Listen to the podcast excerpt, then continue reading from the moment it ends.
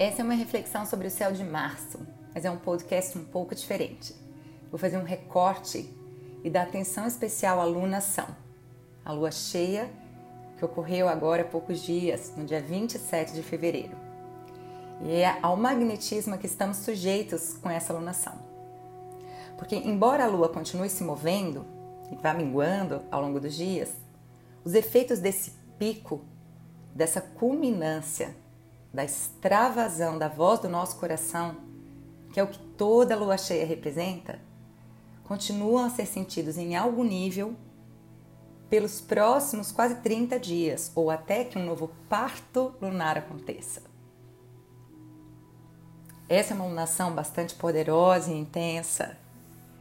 É uma lunação que me parece, inclusive, muito auspiciosa, que nos, nos traz grandes reflexões, como todo acontecimento no céu, para alguns desafios e sempre oportunidades que me parecem dentro do contexto atual e do mês que nós passamos, dos acontecimentos planetários do mês de fevereiro, bastante auspiciosos. Primeiro ponto, gente, a, a saber é que a lua cheia é esse parto mesmo, é esse momento da gente trazer a superfície, a tona, de dar luz aquilo que é de mais profundo e que parecia talvez pouco claro e oculto dentro de nós. A voz do nosso coração, a nossa realidade inconsciente. No momento da cheia, especificamente três dias antes, três depois, não é incomum que parte de nós sinta muito claramente uma intensificação da atividade mental profunda. O que eu quero dizer com isso? Que tenha os sonhos mais nítidos e intensos, uma propensão a insights, espécies de clarões, de percepção ampliada sobre aspectos que nos pareciam obscuros, a precipitação das nossas emoções com muita força, a sensação de que a nossa mente está trabalhando a todo vapor. Então, esse momento da extravasão, né, de dar à luz à mente profunda, é, é um momento que não vai ser sempre sentido da mesma forma. E é por isso que a gente olha para o lugar, no espaço, para o signo e constelação onde a lua cheia se coloca, para que a gente entenda um pouco né, de como, como provavelmente nós vamos sentir essa experiência. Esse ciclo, como eu disse, é um ciclo de muita potência, porque ele acontece no signo de Leão. Leão é um signo ígneo do elemento fogo, poderoso, e um signo sattva, puro, focado no bem supremo, porque ele é filho do Sol. Pense no Sol como rei do sistema planetário, como a nossa orientação, a nossa referência central, como poder criativo, como a luz da consciência, como doador da vida. E através desse filho único leão, o sol expressa, então, essa capacidade que nós temos através do uso da vontade pessoal de manifestar o poder divino. Essa é uma lunação, a princípio, que aponta então muita criatividade, muita vitalidade, muito vigor, uma espécie de encorajamento com seis planetas em Capricórnio, como tivemos em fevereiro, numa conjunção bastante rara, muitos de nós se sentiram nos últimos dias pressionados e algo exauridos. Então, esse me parece um primeiro ponto importante para que a gente comece realmente assim a aproveitar o magnetismo né, dessa lunação e conduzi-lo da melhor maneira, em nosso benefício. Assim como o Sol doa vida, Leão é símbolo então dessa energia criativa generosa, do poder não só de criar, brilhar, realizar, mas de governar e comandar, fazendo com que todo um reino brilhe e floresça. Então, essa é uma alunação também onde existe um chamado e onde um forte desejo pode ser despertado no sentido de brilharmos a força, a potência da nossa individualidade e aquilo que nos vai mais profundo na alma de uma forma generosa, permitindo com que o reino, o nosso entorno também cresça. né? um chamado por fazer de alguma forma, seja como for, o bem maior. O primeiro ponto aqui, interessante, sobre o qual eu quero é, refletir com vocês, é que ao mesmo tempo que Leão tem essa generosidade, né, essa capacidade de fazer com que a prosperidade seja uma realidade é, de todo o seu entorno, é que quando uma lua é cheia, existe uma oposição ao Sol. A lua parece clara, plena, completamente luminosa, embora não emita luz, porque ela está em posição oposta ao Sol no céu. Quando a lua é cheia, ela está num, signo e o Sol necessariamente no signo oposto ao contrário.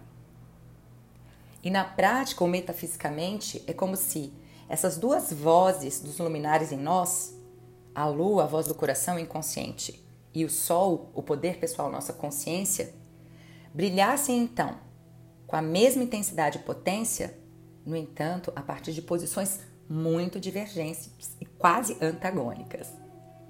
Na verdade, são posições complementares, porque o que sobra a leão falta em aquário. o que falta em aquário são qualidades, às vezes, de leão é, pode, isso pode parecer um primeiro é, momento uma espécie de cabo de guerra né, interno dentro de nós. Quando o Sol está em Aquário, esse signo representado por uma mulher carregando um pote de barro cheio de água, que mostra uma capacidade dedicada de servir, de transmitir vida, de levar uma mensagem, de alcançar o contexto maior, coletivo que mostra o humanitarismo, a lua cheia em Leão nos acorda para a realidade do poder individual, da necessidade profunda pessoal dos nossos corações, da nossa alma. Então, esse pode ser um primeiro desafio do mês de março, sobretudo na primeira quinzena, que a gente consiga equilibrar essas vozes e trabalhar para que nenhuma delas se cale. Em astrologia védica, a gente olha também para a constelação onde a lua se coloca, para que parte do signo, o grupo de estrelas que está relacionado, é aquela, a, aquela colocação então lunar. Quando a lua está entre 13 e 20 graus e 26 e 40 graus do signo de Leão, ela está relacionada a uma constelação, um nakshatra chamado Purva Falguni, localizada bem no coração desse rei filho do rei Súria ou Sol. Isso nos diz que nós temos uma alunação altamente poderosa, vitalizadora, criativa, de magnitude, potência, de riqueza, prosperidade, autoridade, mas também uma alunação muito ligada ao mais profundo desejo do nosso coração, ao brilho central da nossa alma individual a ideia de prazer. Purva Falguni é uma estrela regida por Vênus, planeta que em astrologia está ligado ao prazer. Ao prazer e à harmonia, a capacidade de vermos valor, potência, beleza nas coisas, nas pessoas, na vida. É por isso que Vênus é considerado o planeta das relações e do amor. E Baga a divindade ou Deus regente dessa constelação é também uma divindade ligada à ideia de prosperidade, riqueza, boa fortuna e deleite. Então nós podemos, gente, supor que esta é uma colocação realmente muito auspiciosa para a Lua.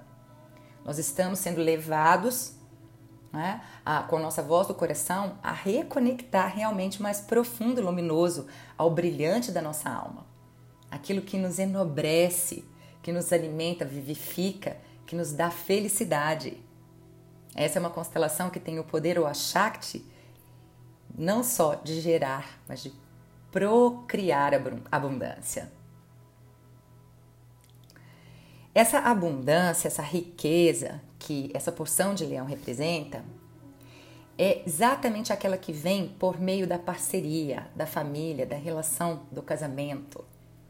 Essa é uma constelação representada por uma cama. Então aqui é um lugar onde nós realmente queremos não só criar, compartilhar, mas usufruir, colher e aproveitar os frutos das nossas ações, do nosso trabalho. Esse é um lugar do céu focado na felicidade conjugal, na felicidade dos relacionamentos, dos, com os nossos, na partilha prazerosa com os nossos entes queridos, com os nossos filhos. E por isso, quando a gente tem uma alunação acontecendo em Purva Falguni, um dos primeiros pontos é que esse pode ser um mês onde nós não temos, de fato, muita vontade de trabalhar, sobretudo de trabalho duro. É aquele momento onde o rei leonino de nós tem uma parcela que pende a querer se manter assentado num trono, simplesmente sorvendo, usufruindo das riquezas e dos prazeres do seu reino. E nós precisamos pensar que, claro, deve ser bom ser um rei e dispor de tanta abundância e usufruir de tanta riqueza, mas que um rei justo né, e que de vida longa é aquele que não represa a potência para si, não é? e que é, é capaz de compartilhar essa riqueza de modo que todo o seu reino cresça e se desenvolva. Portanto, Palguni não é só sobre riqueza e prazer, mas sobre compartilhamento dessa potência. E esse pode ser também um desafio. Leão é sem dúvida aquele que tem poder e luz, a capacidade de aplicar a sua força, o seu magnetismo, o seu poder pessoal de modo a gerar prosperidade, riqueza, ordem né? é, em todo o entorno. E há nele um lado, sim, que quer trabalhar para construir um reino, um reino próspero, porque ele sabe que ele depende em grande medida daquele reino. Há um lado nesse rei que quer sim trabalhar por um mundo melhor. Mas, como dito, há um lado que pode tender a fazer uma pausa e simplesmente relaxar, garantindo por ordens que seus súditos realizem e garantam a permanência dos seus recursos e que suas satisfações sejam atendidas. Um ponto interessante é quando a gente analisa na mitologia essa divindade que rege essa constelação, Baga, o deus do deleite, do prazer e da riqueza, é que, embora ela seja relacionada aos olhos, especificamente à terceira visão, a essa visão intuitiva, a essa capacidade de ver com o coração, é que ele é cego. E essa cegueira já nos diz muito sobre questões dessa fase e sobre desafios da alunação em curso.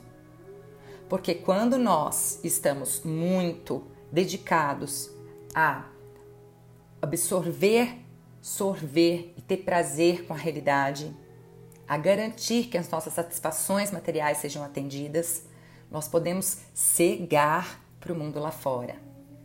Nós podemos cegar para o que nos ultrapassa, para urgências e demandas muito profundas do coletivo e para a verdade. Em termos de relacionamento, nós podemos na vida criar verdadeiros pontos cegos por conta da nossa relação com o prazer e com o poder. Quantas vezes nos tornamos incapazes de perceber a realidade do nosso relacionamento, a verdade de uma relação, por causa, por exemplo, da nossa relação apegada ao prazer, ao sexo.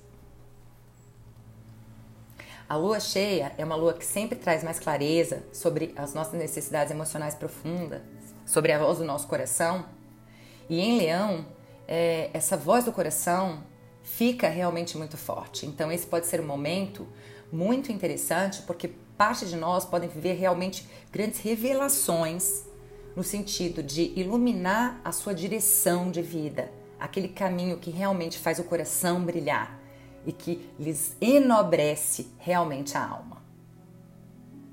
E esse é um momento, portanto, auspicioso para você reconectar o que vai fundo na tua alma, para criar coragem, para arrumar na direção dos teus maiores desejos verdadeiros. Há vitalidade, força, potência e vigor apoiando esse movimento. Esse é o momento que favorece algumas finalizações e grandes e novos começos. Se a lua é essa extravasão na cheia, né, da voz do nosso consciente, essa facilitação de uma clareza maior sobre os nossos aspectos inconscientes, a gente tem também aqui mais claridade sobre as nossas sombras, sobre os nossos quartos escuros, sobre aquilo que a gente deixou muitas vezes esquecido dentro de nós e que evitou confrontar. Então, a gente pode tomar contato nesse momento com os nossos demônios internos muito facilmente. E o lado obscuro que essa lua agora vai iluminar é tanto o lado adoecido de Leão, como também o lado adoecido de Aquário. Esses são signos opostos, contrários. E, na verdade, a sombra de Aquário, o que falta ao Aquário, são qualidades de Leão e vice-versa. Então, para parte de nós, é possível um confronto com aquela qualidade do rei leonino, né, é, que não aprendeu que ele depende em grande medida da sua família, né, do seu reino, porque nenhum poder se mantém ou floresce sozinho. Nós podemos nos perceber agora, uh, perceber uh, aonde não somos no fundo generosos, aonde somos pouco empatas, onde nos tornamos tiranos e simplesmente atuamos querendo súditos ou pessoas que se esforcem por atender e garantir as nossas necessidades sem que façamos um mínimo esforço. Podemos perceber em nós displicência com o uso do poder e indulgência com o prazer.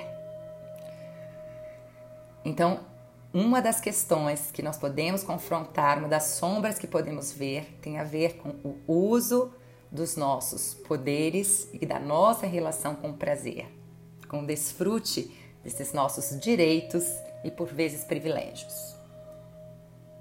Na outra ponta, parte de nós pode se ver confrontando um desequilíbrio uh, da vibração aquariana, que é justamente a, a falta ou a, a inabilidade de integrar as qualidades de leão. Aquarianos uh, podem ser entendidos como pessoas com uma visão né, mais ampla, com a capacidade de se comprometer com causas mais amplas, de agir de um modo, de certa forma, desprendido, é, altruísta, pessoas que são é, muito atentas a necessidades coletivas, que são ah, humanistas, caridosas. E o curioso é que, em certas vezes, essas pessoas, com essa imensa capacidade de doação, de envolvimento com massa, de fusão em causas, causas maiores, têm no fundo uma fraca autoconfiança, uma baixa autoestima ou uma dificuldade de lidar com o poder individual, de manifestar como um direito o seu desejo único e pessoal. É por isso que em algumas pessoas que têm posicionamentos fortes né, de aquário, não é incomum que a gente veja, além dessa capacidade de ser solidário, alguma carga de frustração, por não se sentirem no fundo capazes de manifestar corajosamente a sua força, autoridade, poder e o desejo individual. E não há, nós sabemos, como pensar em humildade e caridade, em doação aos demais, se nós não nos consideramos, abraçamos e fornecemos a nós mesmos que nós precisamos primeiramente. Não há como pensar em parceria, comunidade, família, de êxito, saudável, harmônica, próspera, se nós não nos ocupamos primeiramente com o fator individual, se não trabalhamos nossos defeitos, conduzimos nossas potências, afirmamos as nossas vontades, manifestamos a nossa verdade e brilhamos com confiança e coragem o nosso papel único e transferível no mundo. Hare Krishna, família. Nós temos outros aspectos no céu, desafios com Marte Arro, atenção, agressividade em março e outros é, trânsitos que podemos entender de certa maneira como pressão ou olhando por uma ótica ampliada como mais uma oportunidade para a revelação da verdade e para o processo do nosso autoconhecimento e autolapidação. Que você faça bom uso e condução do magnetismo que o universo te dispõe. Gratidão pela escuta e feliz pelo compartilhamento desse áudio.